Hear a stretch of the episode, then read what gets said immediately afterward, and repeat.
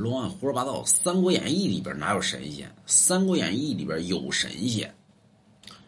第一个神仙谁呢？张角的师傅太平道人，所以他拉开了三国的开端，传与张角太平法术。但是告诉张角，下山之后只可救济百姓，不可起贪婪之心。结果张角呢，以天公将军、地公将军、人公将军。以三三进制，广收门徒，啊，结果呢，起了贪婪之心，那么黄金当立，岁在甲子，天下大吉。最后张角失败，所以人不可起贪婪之心。张角失败的主要的原因就是太贪。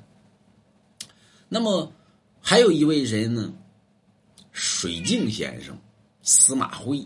说这司马徽谁呢？这司马徽说是天上太白金星下凡，是胡说八道啊！这里边有证据，说是刘备马跃檀溪，这刘备不能死。但是呢，这到了这儿呢，你说这马怎么能飞越檀溪之上呢？那么上面站了一人，谁呢？就是这水镜先生司马徽。一看呢，是刘备不能死呀，这玩意儿要死了的话，那可不行啊！上来吧。所以他一施法术呢，这刘备马跃檀溪。你看底下呢，那蔡瑁、张允，那么在底下说了一句什么呢？何神人助此人也？就上面有个神仙。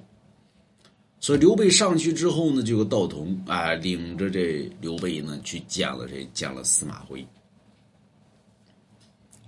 所以这第二个，第三个谁呢？虞姬。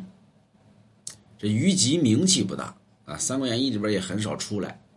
他是安抚于百姓，所以咱们一般说圣人出，这虞姬就算在圣人，就是战乱之时安抚百姓，为百姓谋福，为百姓谋利，是吧？最后呢，噗，让孙策给宰了。所以圣人为什么不敢出来呢？啊，咱们现在网络这边一般说圣人出来，圣人出来，圣人拉倒吧，那么你们都是那孙策，对吧？为什么呢？就是心里边。叫什么呢？永远认为自己很牛逼，啊，所以拉倒吧，圣人不敢出来。圣人不仅圣人出来被你们骂，那么有可能圣人命不保。所以虞姬算一个，就还有谁呢？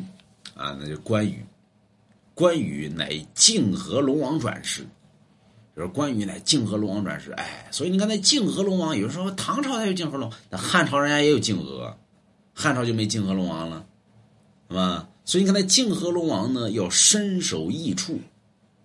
所以你看，关羽到最后死，他就赋予泾河龙王的命运，身首异处。所以《三国演义》里边也有神仙，啊，还有个龙王。